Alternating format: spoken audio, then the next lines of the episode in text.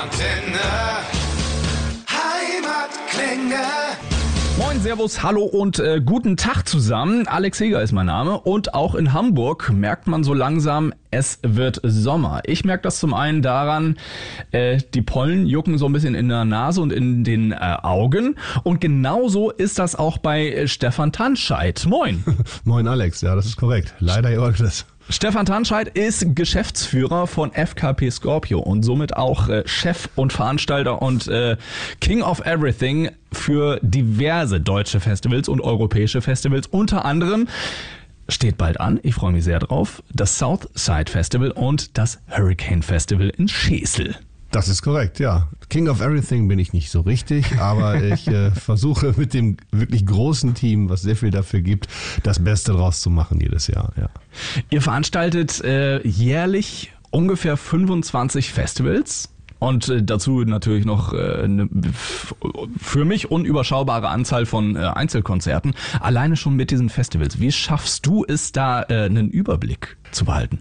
Äh, durch gute Organisation tatsächlich. Ähm, das haben wir natürlich über die Jahre äh, immer weiter auf und ausgebaut. Das hat auch gut funktioniert. Wir haben ein großes Team und man muss auch dazu sagen, dass diese 25 bis 30 Festivals, die wir machen, über ganz Europa verteilt sind.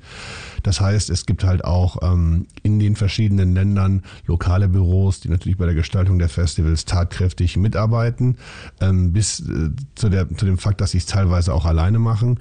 Wir sind natürlich aus Hamburg immer dabei, alles so ein bisschen zu äh, koordinieren und, und ähm, naja, das Beste für, für die ganze Festivalgruppe die wir haben, herauszuholen. Ähm, wobei der Hauptfokus im Hamburg-Büro aber schon auf den deutschen Festivals und auf den Festivals in, in Österreich und der Schweiz liegt. Ähm, ja, aber auch das ist eine ganze Menge tatsächlich. Stefan, sprechen wir einmal kurz über dich, um äh, dich auch so ein bisschen vorzustellen. Geschäftsführer von FKP Scorpio. Äh, wie äh, hat bei dir so die Konzertleidenschaft angefangen, beziehungsweise wann hast du gemerkt, oh ja, da will ich hinter den Kulissen stehen und, und eigentlich äh, alles ja, bestimmen und ranholen und veranstalten und die größten Künstler äh, nach Deutschland holen. Ich habe wahnsinnig früh angefangen, äh, Dinge dieser Art zu machen tatsächlich. Ich war ganz, ganz früh musikbegeistert. Das, das lag daran, äh, dass meine Eltern eine Konditorei hatten, wo einige Lehrjungen waren, die mir damals ähm, von äh, LP auf Kassette die ersten äh, Toten Hosen und Ärzte äh, Tapes äh, zusammen gemixt haben oder überspielt haben. Und ähm, es ging dann weiter, dass ich zu Schulzeiten schon äh, Partys veranstaltet habe. Und später habe ich selber in, in einer Band gespielt, in einer Punkband, die man heute nicht mehr kennt. Und das ist wahrscheinlich auch besser so. Aber ich war immer sehr, sehr aktiv in all diesen Bereichen. Und dann habe ich halt äh, unsere Band gebucht und dann die Bands meiner Freunde. Und dann ging es zum Studium woanders hin. Und es wurde halt immer, immer mehr, bis ich dann irgendwann ähm, ja, vor ungefähr 15 Jahren zu Scorpio gekommen bin ähm, und jetzt seit 10 Jahren sogar Geschäftsführer bin. Welches Instrument spielst du? Äh, Gitarre und Bass. Äh, heutzutage meistens Bass, weil die Gitarristen meistens deutlich besser sind als ich und äh, ich bin da sehr uneitel. Insofern stelle ich mich in den Dienst der Sache. Ich habe einfach nur Bock zu spielen und das macht dann hin und wieder auch Freude. Wir eröffnen ja mit dem Hurricane Swim Team jedes Jahr ähm, auf der Hauptbühne um 15 Uhr freitags das Hurricane Festival und das ist eigentlich das eigentlich äh, das ist das Einzige, was wir noch machen, was ähm, Spaß macht ähm, und was ja auch eine besondere Geschichte hat. Es gehört dazu und es ist ja das Hurricane Swim Team, ne, wegen der Hurricane-Geschichte. Einige Male ist mehr als ein Liter pro Quadratmeter da runtergekommen. Ja, das stimmt. Man muss dazu sagen, das war wirklich seit 2016 äh, hatten wir ähm, solche Wetterkatastrophen Gott sei Dank nicht mehr. Aber 16 war es halt hart und da haben halt wirklich ähm, da ein überflutetes Gelände gehabt, wie wir es noch nie hatten. Und Hurricane Swim Team war damals der selbstironische Hashtag, den unser Social Media Team benutzt hat. Und äh, dann ist halt dieser Song auf dem Festival entstanden und dann haben wir gedacht, okay, wir schließen den Kreis und führen ihn tatsächlich auf. Nur mit Menschen, die bei uns in der Firma arbeiten und den Leuten, um den Kreis sozusagen zu schließen. Wir sind das Hurricane Swim Team und daraus ist dann die Tradition entstanden tatsächlich. Es gab ja auch wirklich schöne Bilder. Ich war selber auf dem Gelände und wenn man dann sieht, äh, wie die Leute wirklich in den äh, Pfützen äh, schwimmen und fast schon tauchen oder surfen oder sich vom Quad äh, auf äh, Dixie-Klo-Türen darüber ziehen lassen, denkt man als Veranstalter natürlich so ein bisschen. Ja, das stimmt. Aber es, man muss schon sagen, ähm, dass wir, und das ist keine Floskel, wahnsinnig dankbar sind, dass wir so ein cooles Publikum haben jedes Jahr. Ähm, wir haben ja schon einiges zusammen erlebt über die vielen Jahre, die das Festival jetzt existiert. Und es ist eigentlich immer cool gewesen am Ende. Es ist immer gut ausgegangen und äh, gerade das Festival, Jahr 2016, wenn man sich daran erinnert, dass der Freitag ja schon so Probleme hatte am späteren Abend, der Samstag gar nicht stattgefunden hat und der Samstag, äh, der Sonntag dann der schönste Sommertag war, wo ich dann auch ähm, mich vor die Menschen gestellt habe, ein paar Worte gesagt habe mit Aki Bosse zusammen, der direkt danach gespielt hat und wir diesen Restart dann zusammen gefeiert haben. Das sind schon ganz besondere Momente sozusagen. Wenn man davon heutzutage nochmal die Videoaufnahmen sieht, dann hat man schon immer ein Kloß im Hals und ein bisschen Pipi in den Augen. Das sind schon wirklich besondere Momente.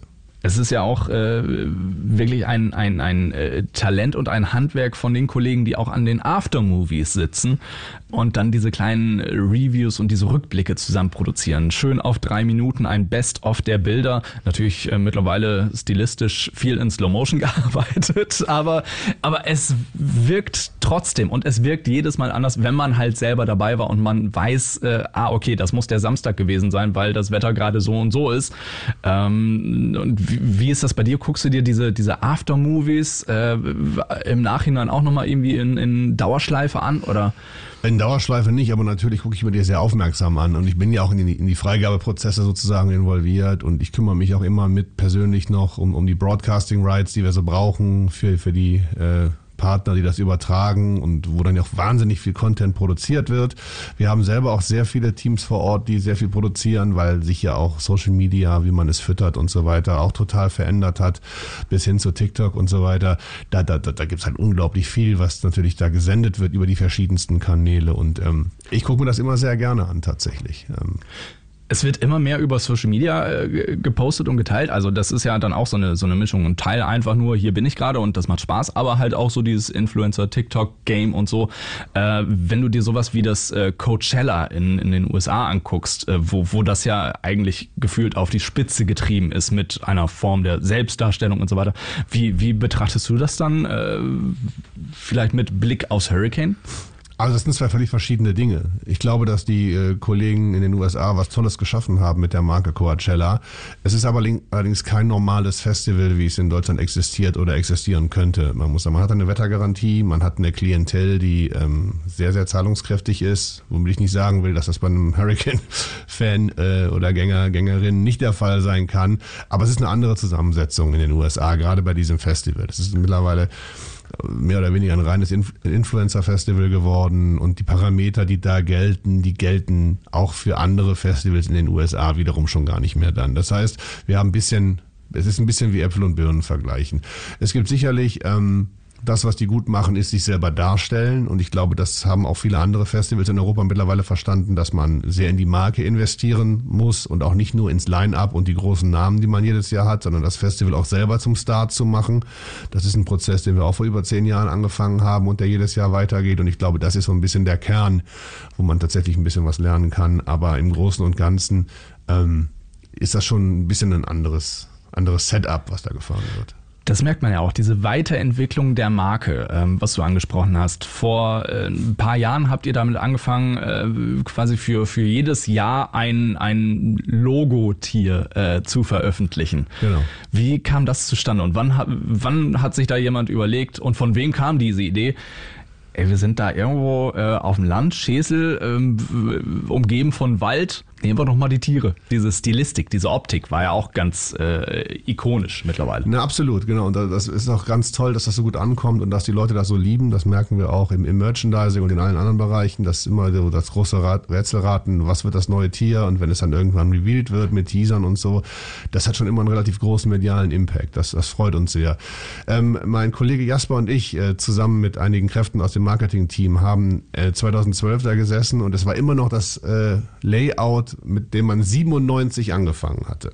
Und dann haben wir 2012 gesagt, okay, äh, diese 90s-Optik ist zwar irgendwie cool, aber auch nicht mehr so richtig zeitgemäß. Und das war auch so die Zeit, wo, wo Festivals sich im, im Allgemeinen wandelten. Ne? Wir gingen hin zu besserem Essen, anderer Gastronomie, deutlich höheren Servicebereichen. Wir waren die Ersten, die ein Green Camping etabliert hatten. Nachhaltigkeit zog damals auf Festivals ein. Da haben wir ganz viele Pilotprojekte gehabt, die mittlerweile auf ganz vielen Festivals zu finden sind in unserer Grün Rock-Kampagne. Und Festivals wandelten sich einfach. Festivals waren früher ein Acker mit einem Zaun drumherum, drei Fress- und drei Trinkbuden und äh, ein paar Dixie-Klos und irgendwo gab es noch eine Bühne. Aber das sind Festivals lange nicht mehr. Und dieser Wandel hat gerade in den letzten 15, aber eher 10 bis 5 Jahren sich nochmal deutlich verschärft. Und da gehörten dann auch die Tiere dazu. Wir, haben, wir kamen dann irgendwie auf die heimischen Tiere ähm, und dachten, dann müssen wir jetzt einen Illustrator finden, der das mit uns macht und genau dieses Ikonische auch rausholt, was, was, was du eben gesagt hast. Und das, das haben wir dann gefunden. Ähm, mit dem ähm, Kollegen, der das jetzt macht. Dann ist ein spanischer Illustrator, der auch große Freude daran hat, der auch nicht genau wusste, was wir von ihm wollten in den ersten Jahren, mittlerweile natürlich aber irgendwie fest zum Team gehört. Hat wahrscheinlich auch eine schelmische Freude daran, wenn, wenn ihr Stück für Stück ähm, so kleine Hinweise postet und schon mal äh, ne, wie das Farbschema äh, äh bekannt gebt. Ja. Und das Schöne ist halt, dass man das halt wandeln konnte über die Jahre. Und ähm, es ist halt jedes Jahr neu aber trotzdem gehört es sozusagen zu einer Reihe. Insofern hat es so eine gewisse Sammlerleidenschaft auch schon ausgelöst und ja, und äh, steht halt sehr für das Festival und hat, obwohl das hier jedes Jahr anders ist, ist weiß trotzdem jeder sofort, ah, Hurricane, Southside, hoher Wiedererkennungswert. Inwiefern guckt man da auch so ein bisschen bei äh, den anderen Kollegen, so äh, Marek Lieberberg, äh, Rock am Ring, Rock im Park? Man beobachtet ja wahrscheinlich auch äh, einfach den Markt, den Festivalmarkt und guckt, äh, welches Line-up ist da, was haben die für äh, Innovation, vielleicht auch irgendwie bargeloses Bezahlen und so weiter. Genau. Ähm, also wir, wir gucken natürlich immer, was alle machen. Ähm, ne? Also A, bei Künstlerinnen und Künstlern, was muss man machen, was passiert, was bewegt sich, wo, wo wollen wir hin, weil wir natürlich immer versuchen, das Beste aus allen Welten zusammenzuführen und genauso tun wir das auch im, nicht, dem nicht musikalischen Programm, halt im organisatorischen Teil des Festivals und im Rahmenprogramm vielleicht. Und das gehört auch dazu natürlich, klar. Ähm, also es ist jetzt nicht so, dass wir jetzt, sagen wir mal, bei Rock am Ring, Rock im Park oder bei den Festivals, die ähm, Marek äh, Lieberberg äh, jetzt macht, äh, uns wahnsinnig viel abgucken. Ähm, ich glaube, dass diese Festivals, über die wir da reden, eh alle in einer relativ hohen Liga spielen und das eh nur, die sich eh nur durch Nuancen unterscheiden. Wir haben uns immer sehr auf uns konzentriert. Wir haben viele Festivals im Ausland bereist, weil man da immer noch mal guten Input bekommt. Auch gerade Festivals, die ganz anders sind als die Festivals, die wir machen. Ähm, und haben da halt äh, tatsächlich die Dinge, die wir gemacht haben, immer weiterentwickelt. Äh, genau wie unsere Awareness-Programme, Nachhaltigkeitsstrategien und all die Dinge, die wir in den letzten zehn Jahren vor allem geändert haben.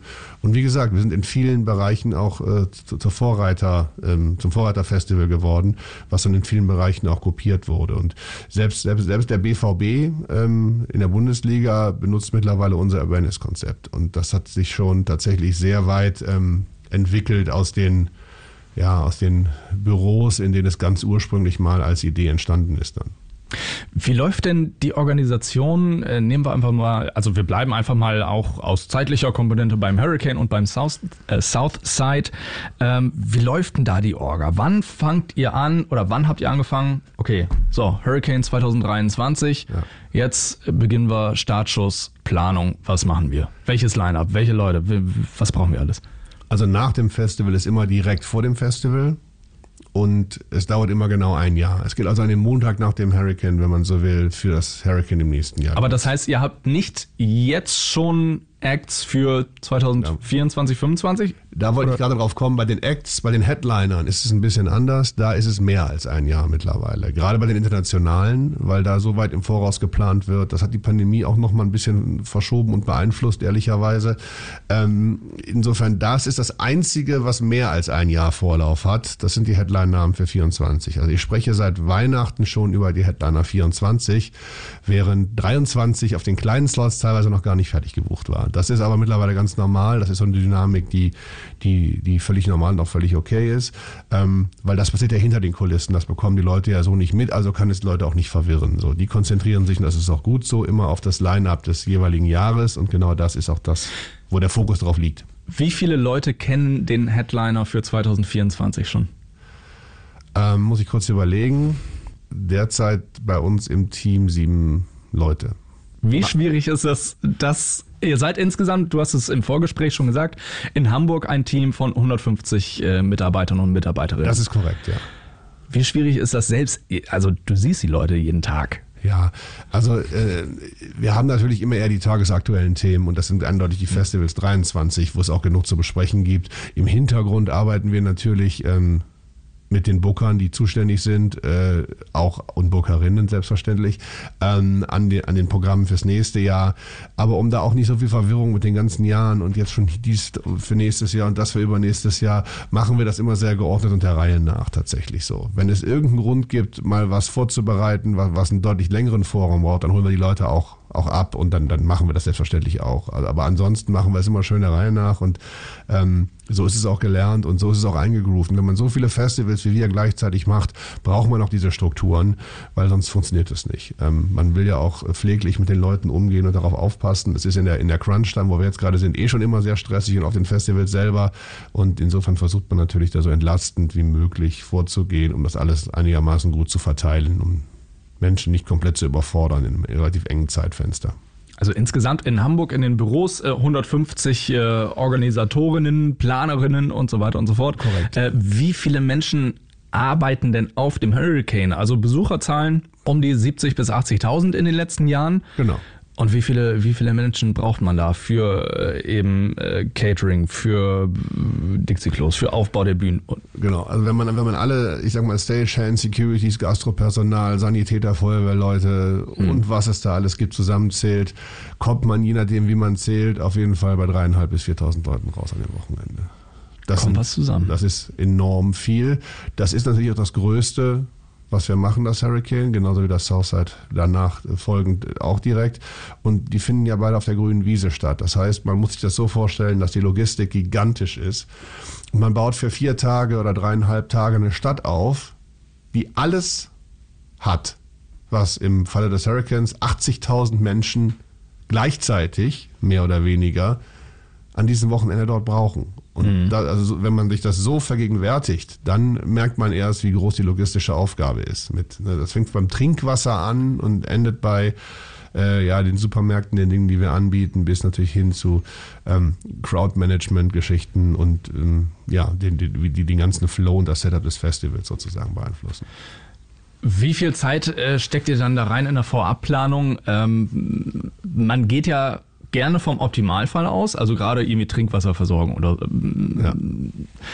Aber wie viel plant ihr da auch mit rein für, für, naja, okay, es könnte das schief gehen, es könnte, es könnte regnen, es könnte unfassbar heiß werden. Dann ja. brauchen wir Notfallplan A, B bis Y runter, oder? Ja, natürlich, das machen wir immer. Da stecken wir sehr viel Zeit rein. Wir planen immer mit großem Puffer. Denn wenn es passiert und du hast knapp 80.000 Leute auf dem Feld, dann ist die Reaktionszeit, wenn du nicht vorbereitet bist oder bei Null anfangen musst, dann nicht mehr adäquat. Das heißt, man muss diese Dinge vorher einkalkulieren. Das kostet Geld, das kostet Zeit, das kostet Energie. Aber wenn man die Verantwortung für so eine Menschenmasse hat, dann muss man das auch tun. Ansonsten ist man kein seriöser oder professioneller Veranstalter, weil also diese Sicherheitsaspekte und alle Dinge, die damit zusammenhängen, sind völlig äh, indiskutabel. Da wird nicht gespart oder da werden nicht die Puffer weggestrichen, auch nicht in Zeiten, wo es vielleicht ein bisschen enger ist, postpandemisch. Das muss man machen, ansonsten ähm, ja, ist das nicht in Ordnung. Das ist für uns auch immer ganz oben in der, auf, der, auf der Liste, dass diese Dinge top laufen müssen. Was hat sich denn, äh, Stichwort postpandemisch, was hat sich denn da äh, hingehend verändert? Also der, der Vorlauf für die Headliner ist jetzt noch länger geworden.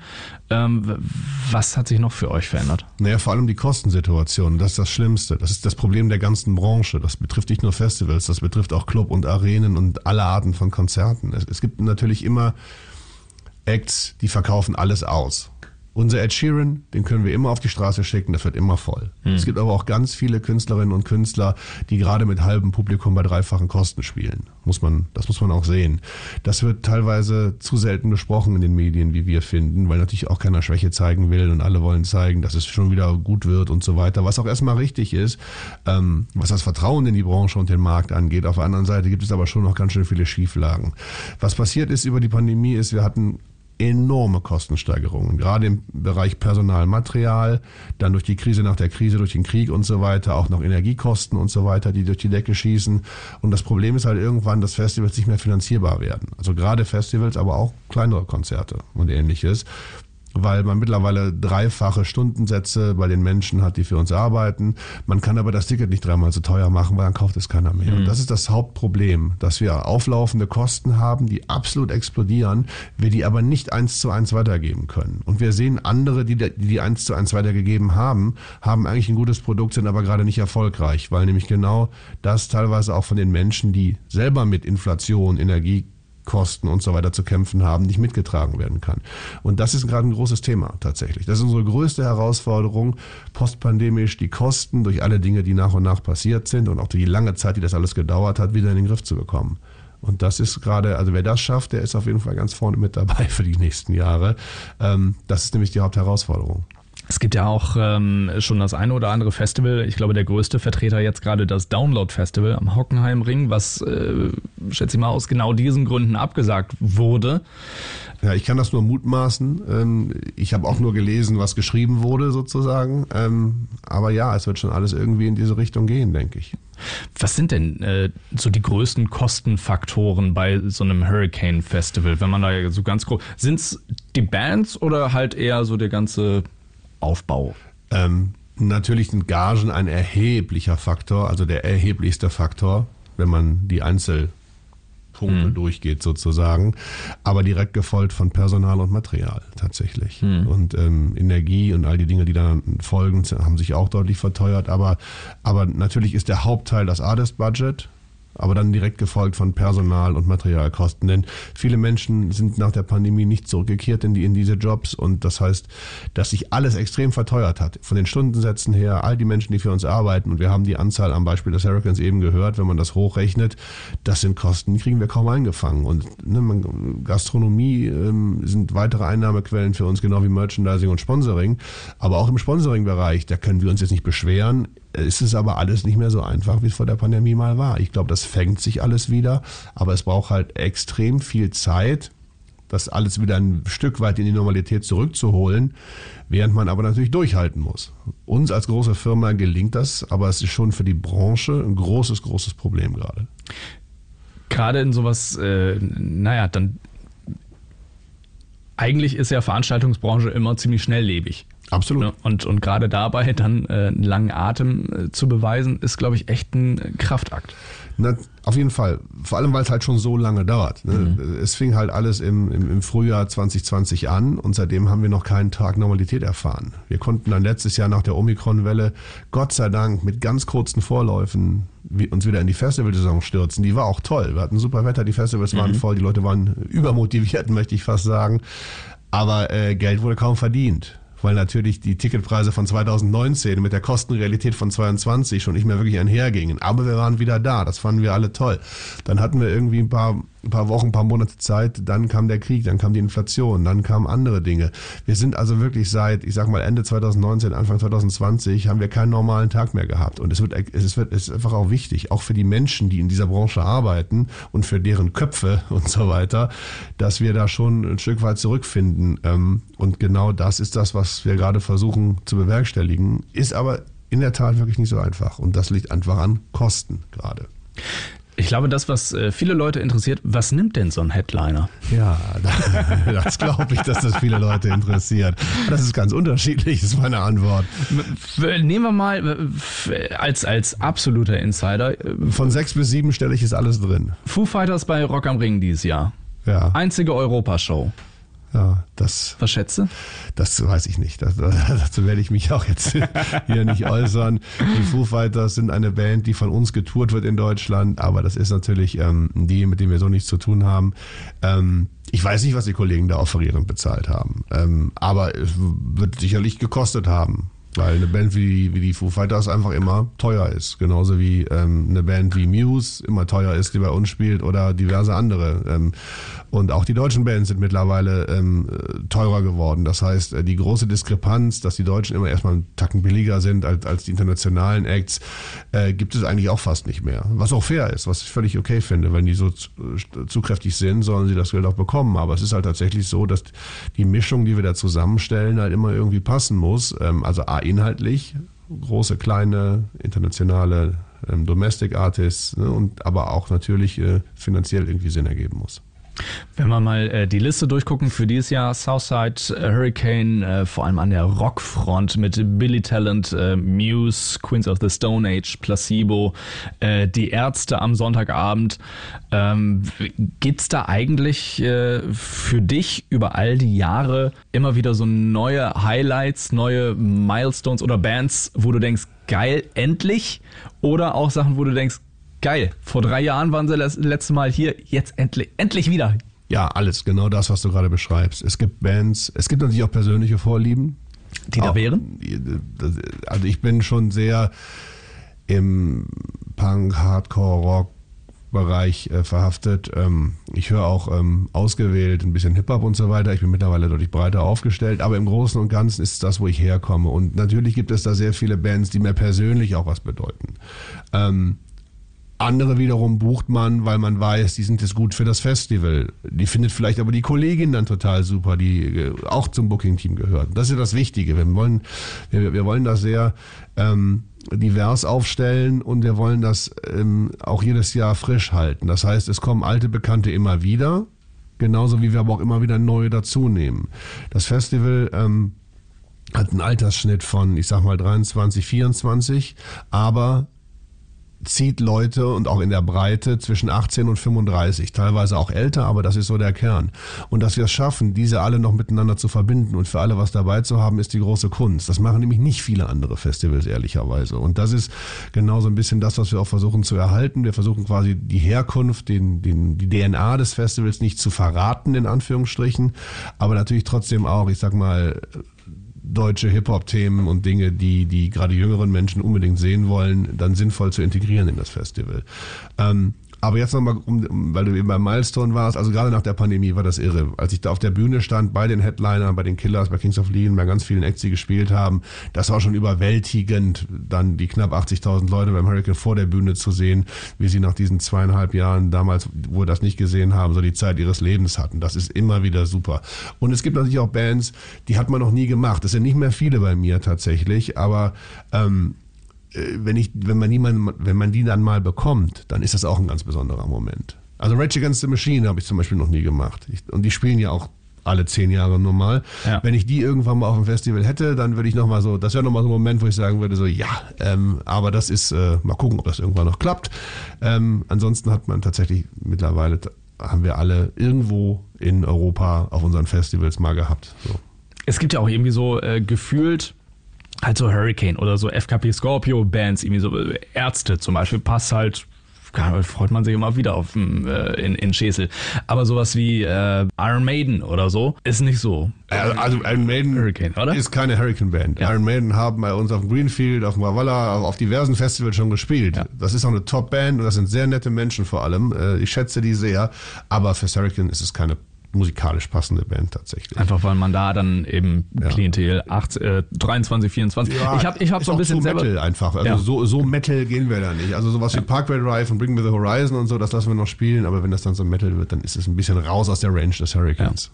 Ich habe da selber ja fast schon so ein bisschen die Befürchtung. Ich habe angefangen mit 17, 18 Ne, man wird ja auch so ein bisschen erwachsen sozusagen mit so einem Festival. Eigentlich genau das, was ihr auch ganz gerne wollt und was man ja selber als äh, Fan und Besucher gut findet. Genau. Und wenn man dann in diesen 35er Range reinkommt und dann merkt, oh, ja, die Zielgruppe wird jünger.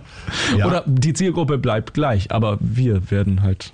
Genau, man wächst so ein bisschen nach, man wächst so ein bisschen nach oben, aber ich sage bewusst nicht nach oben raus, weil ähm, es gibt auch wirklich viele Menschen, die jenseits der 40 sind, die ich persönlich kenne, die immer noch kommen und die sagen, ja gut, ich kenne jetzt nicht mehr alles, was die Kids da mitsingen, aber für mich ist halt immer noch genug dabei.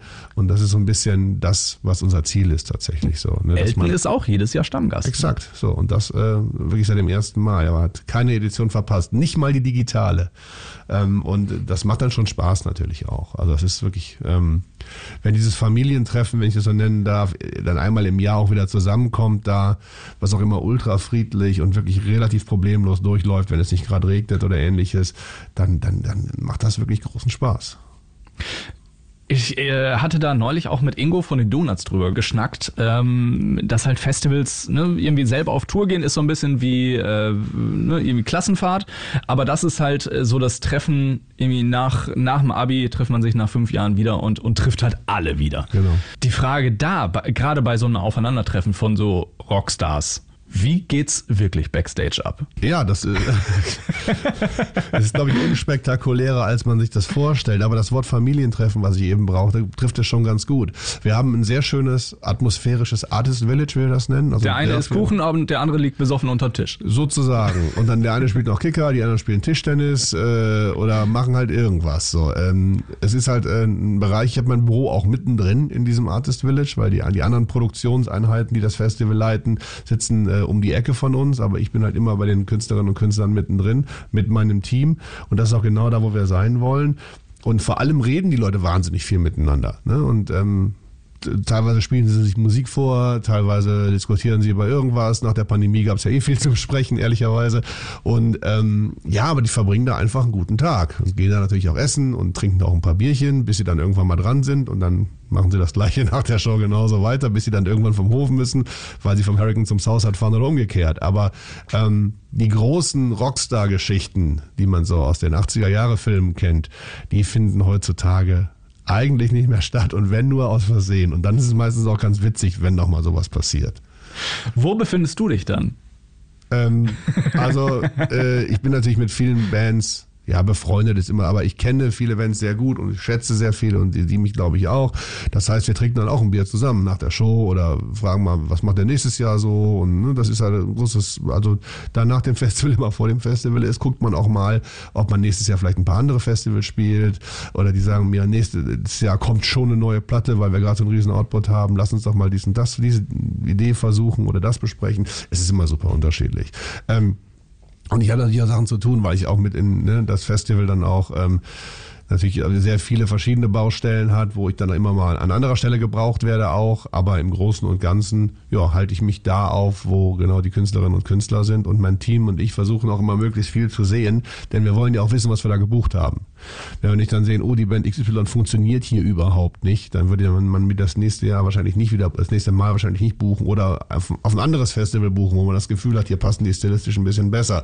Es gibt ja auch immer sehr viele Newcomer, die wir uns angucken müssen und so. Es ist also schon immer sehr sehr viel zu tun, so ein Festivaltag über. Da wird einem nicht langweilig. Aber das ist ja äh, schön. Also ich hätte ja nicht gedacht, dass du wirklich dann noch Zeit hast, äh, dir die Musik anzugucken. Und äh, also anders, schaffst du es auch das Festival zu genießen? Oder bist du dann wirklich Donnerstag geht's los mit der Anreise, Montag reisen die Leute ab? Bist du dann, wie viele Stunden sind das? 100 Stunden im, im, im Dauerfeuer?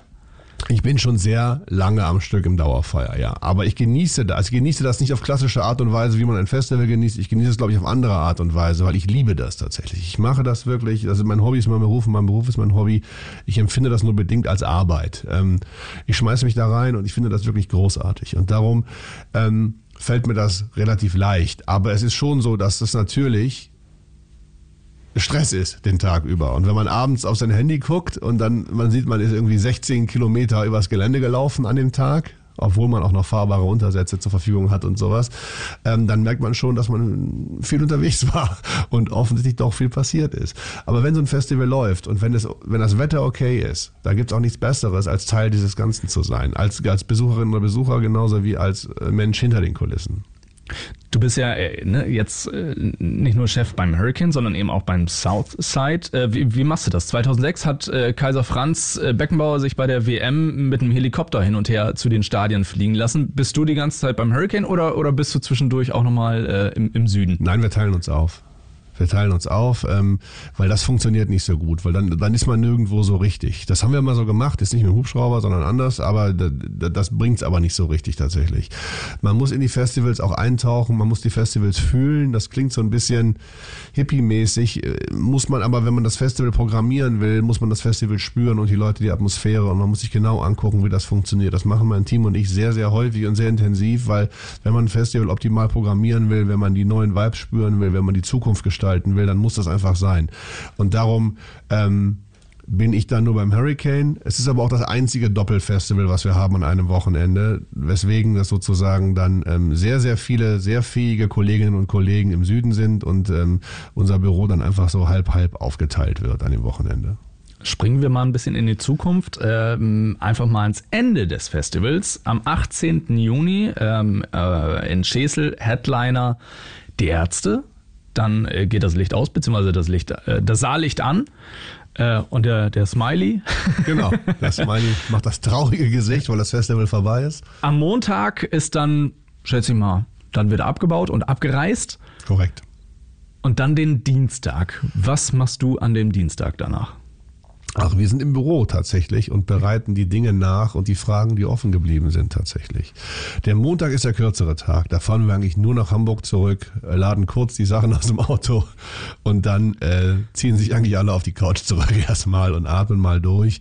Und dann ist man tatsächlich ähm, dienstags im Büro und kümmert sich um die, um die offenen Fragen. Es gibt immer sehr, sehr viele Dinge, um die man sich im Nachhinein noch kümmern muss. Ähm, es gibt sehr viele Künstlerzahlungen, die ausgelöst werden müssen, ne, mit Gagenteilen, äh, die, die erst nach dem Festival überwiesen mhm. werden und so weiter. Da gibt's dann so eine administrative Runde, die dann Dienstag, Mittwoch auf jeden Fall noch dauert. Und dann ist es meistens so, dass sich äh, die Leute aus dem Team so ein, zwei, drei Tage Zeit nehmen, um mal durchzuschnaufen tatsächlich. Und das ähm, ist aber auch sehr unterschiedlich, welchen Job man macht. Es gibt ja auch Leute, die eher produktionell oder organisatorisch sind, die sind vielleicht sogar auch noch bis Mittwoch auf dem Festivalgelände und kommen dann nach Hause. Das ist so ein bisschen die Frage, welche Rolle und welchen Job man in dem ganzen Konstrukt ja. hat. Aber also es ist dann schon erstmal durchschnaufen angesagt. So. Und dann werden die Vor und dann geht es auch relativ schnell weiter mit den Vorbereitungen für ähm, Deichbrand im Juli und den August-Festivals, die dann folgen mit Highfield, Miraluna und anderen. Das Durchschnaufen äh, nach dem Festival kann ich auf jeden Fall sehr gut verstehen. Äh, sowohl als Besucher als auch äh, äh im Gastrobereich habe ich ein Jahr gearbeitet. Ja. Knochenjob. Es ist, also es ist für Wahnsinn. jeden. Ein Festival ist für jeden. Stagehand aber auch genauso. Ja, für alle. Äh, irre. Irre. Alle Menschen haben das ganze Wochenende über viel zu tun. Die Aufgaben sind nur sehr unterschiedlich. Die einen müssen sich betrinken und Ravioli essen, die anderen müssen arbeiten, aber am Ende müssen alle mal durchschnaufen. Ja. Das ist also das Durchschnaufen, die Nachbereitung sozusagen. Was äh, ist denn die optimale Vorbereitung? So ein paar Tage äh, für dich, wenn du weißt, okay, ab jetzt äh, bist du dann in Schäsel und pro Nacht wahrscheinlich, wenn es hochkommt, vier Stunden Schlaf oder so. Ja, es ist unterschiedlich. Mittlerweile ist es besser. Früher war es viel schlimmer, was die Zeiten angeht. Äh, Heutzutage kriegt man mal vier, mal fünf, mal sechs. Das, das geht dann schon ganz gut. Auf unser Team achten wir da äh, auch deutlich anders als, als früher, ähm, weil wir da auch mit, mit Schichten arbeiten jetzt und so weiter, dass, dass das nicht mehr alle ganz so lange Tage haben. Das funktioniert. Ähm, aber ich versuche natürlich ähm, die Tage vor dem Festival äh, pünktlich ins Bett zu kommen und viel zu schlafen und zu gucken, dass ich, äh, dass ich nicht schon mit leerem Akku dahin fahre, weil das ist richtig doof. Das sollte man nicht machen. Das ist, und, und, und vor dem Hurricane Southside haben wir ja noch das Greenfield Festival, was auch so ein Punk-Hardcore-Metal-Festival in der Schweiz ist. Ähm, damit geht's dann nächste Woche los. Und dann kommen wir quasi sonntags wieder. Dann haben wir zwei Tage in Hamburg und dann geht's ähm, ja dienstags abends oder mittwochs morgens spätestens ähm, dann auch schon aufs Hurricane Gelände nach Schesel, beziehungsweise die anderen Kollegen, die direkt zum Southside fahren, von der Schweiz aus, fahren sogar schon direkt durch und sind dann ab Montag schon beim Southside auch hart. ja, aber, aber, geil. Aber dadurch, dass, das, dass man direkt fährt, äh, ist es halt entspannter, weil sich halt weniger auf in, in, in kürzere Zeiträume äh, staut sozusagen. Man hat dann mhm. wirklich die Zeit, alles ganz in Ruhe zu machen und das ist heutzutage ähm, was, was, was wir schon als, als großes Gut empfinden und versuchen oben zu halten. Weil ähm, die Leute haben extrem viel zu tun gehabt. Ähm, es war nach der Pandemie auch nicht einfach, alles wieder so herzustellen, wie es vorher war. Und ähm, ja, darauf, also da äh, auch im Punkto Awareness und, und, und wie geht man mit den MitarbeiterInnen, die man hat, um, ähm, liegt uns das sehr am Herzen und da passen wir schon so gut das geht. Klar, es ist immer viel Stress und viel Arbeit, aber wir versuchen schon so bestmöglich auf unser Team aufzupassen auch dann. Jetzt äh, liegst du ja nicht auf dem Campingground im Zelt, aber du bist ja so als immer wieder jährlicher Beobachter eigentlich der absolute Experte von außen, um zu beurteilen, was braucht man eigentlich wirklich auf dem Festival? Was musst du mitnehmen? Was ist die Vorbereitung als Besucher, um äh, Hurricane in allen seinen Begebenheiten genießen und überleben zu können? Naja, da gibt es ja die übliche Checklist, die findet man auf unseren Webseiten. Ich glaube, man sollte gucken, dass man ein ordentliches Zelt hat. Ich, also auch aus Nachhaltigkeitsgründen sollte man, glaube ich, ein ordentliches Zelt mitbringen, weil A, ist dann komfortabler, auch wenn es mal regnet. Und äh, B, lässt man es nicht einfach liegen, wenn man äh, abreist. Obwohl wir da mittlerweile auch mit Hanseatic Help und anderen Organisationen diese Dinge wieder aufbereiten für diverse Menschen über die ganze Welt, die, die diese Dinge gut brauchen können und dass man dann halt einen ordentlichen Schlafsack, eine Isomatte, eine Luftmatratze hat, dass man ordentlich pennen kann. Das ist nämlich super wichtig, damit man nämlich auch die Energie für den Tag danach hat. Das klingt jetzt so ein bisschen väterlich. Äh, natürlich soll man auch äh, irgendwas zu trinken mitnehmen. Das ist sicherlich der Stimmung auch zuträglich. Ähm, aber ansonsten gibt es gar nicht so viele Dinge, die, die, die, die, die dringend benötigt werden. Die Leute sollen gucken, dass sie genug Wasser trinken, denn dehydrieren und umfallen ist ganz schlecht auf dem Festival. Und äh, wenn die Sonne scheint, so wie im letzten Jahr, was wir wieder sehr hoffen, ja. weil Hurricane ja schon seit 16 kein Schlechtwetterfestival mehr war, ich glaube vor Holz. Ähm, sollte man auch Sonnenschutz nicht vergessen, weil das ist auch übel, wenn man den nicht dabei hat. Äh, ansonsten gibt es natürlich auch in unserem eigenen Festival-Supermarkt alle Dinge, wenn man die vergessen hat, dass man die vor Ort auch noch zu einem fairen Preis besorgen kann. Und insofern ähm, gibt es jetzt nicht so die super Specials, die man, die man nicht vergessen sollte. Das wissen die Leute auch alle ganz gut selber. Und es hängt auch ein bisschen davon ab, wie man das Wochenende gestaltet. Die anderen bringen zwölf Paletten Bier mit und drei Paletten Ravioli und sitzen dann da in einem äh, Haufen leerer Dosen.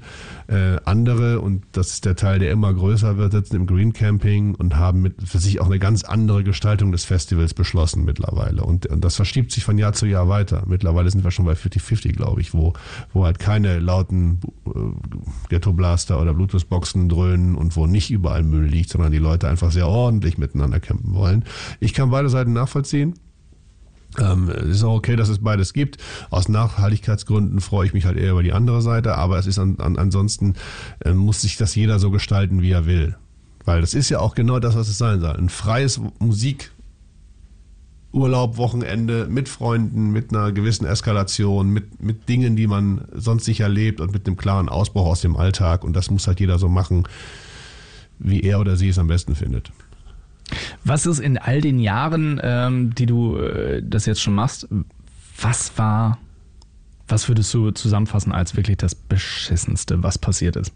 Das war 2016. Also das, also die Pandemie mhm. auf eins. Aber, aber, aber wenn, wenn man davon mal absieht, ähm, ist es tatsächlich so, dass dass diese Wetterkatastrophen 2016 so einschneidend waren tatsächlich, dass ähm, das Haushalt musste ja nach wenigen Stunden komplett abgesagt werden und es hatte auch natürlich organisatorisch mit den Versicherungen, der ganzen Rückerstattung Nachwirkungen, wo ähm, unglaublich viele Leute bis weit nach Weihnachten beschäftigt waren, sozusagen dieses Problem aus der Welt zu schaffen.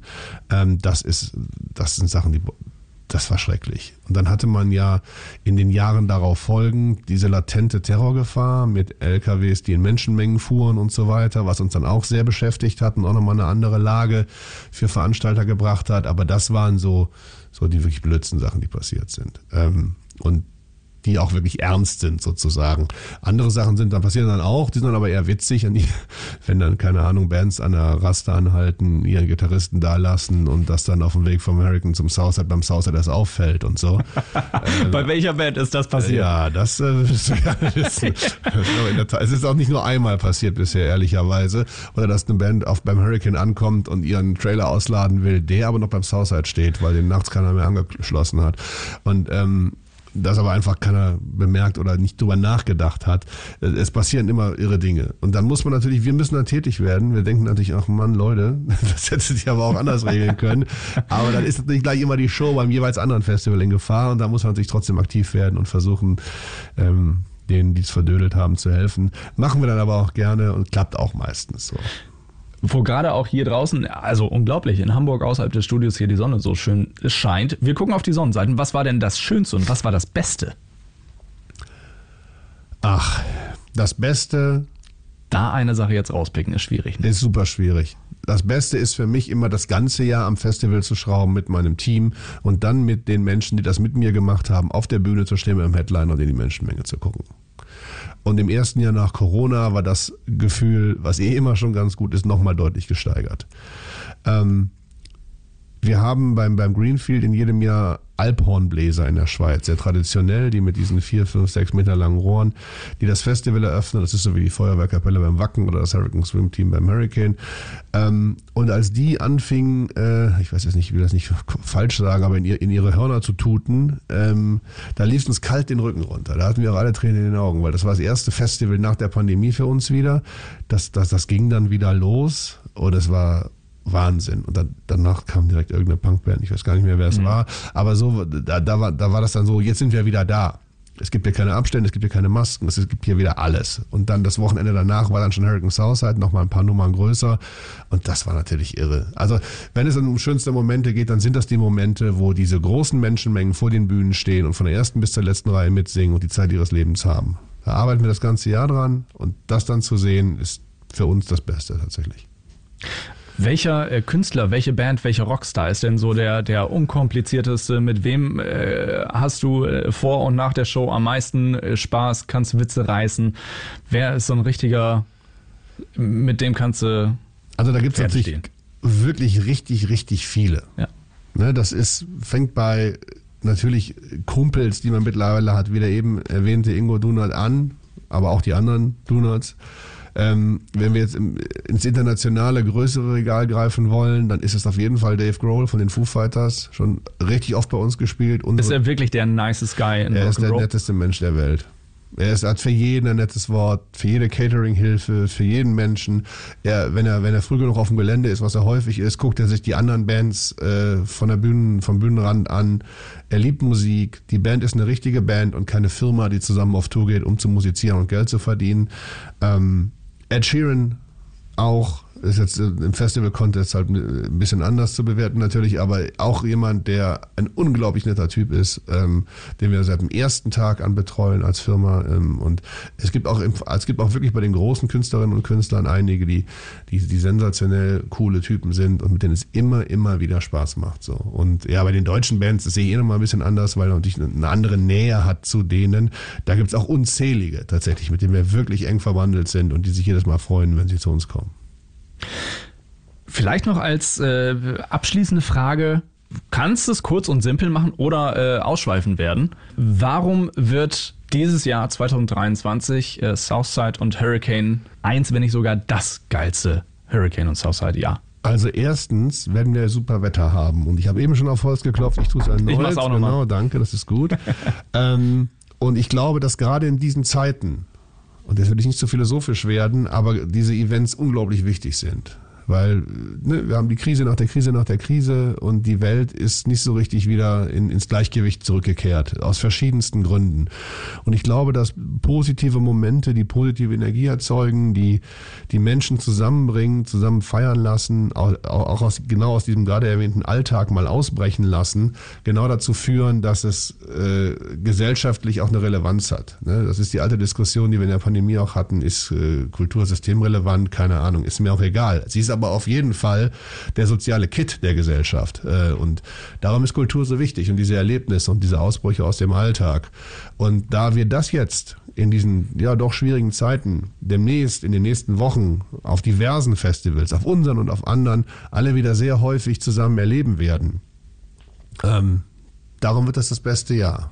Und ich kann nur hoffen, dass die Menschen die Zeit ihres Lebens haben, um das im nächsten und übernächsten Jahr und in den folgenden Jahren wieder zu tun um genau diese Probleme, die wir eben besprochen haben, Kosten und so weiter, ähm, auf dem, auf dem Rückweg in die Normalität sozusagen da am Ball bleiben und das mit uns gestalten und mit uns feiern und erleben. Und ich glaube, dann hat Kultur in allen Bereichen und in allen Größenordnungen auch eine gute Chance, ähm, sich in dieser Welt, die nicht ganz okay ist gerade, aber trotzdem wieder so, ja, so zu etablieren oder so, ähm, ja, sich so wiederzufinden, dass, dass nicht ständig irgendwie das Wasser bis zum Hals steht und, und nur Probleme überall sind.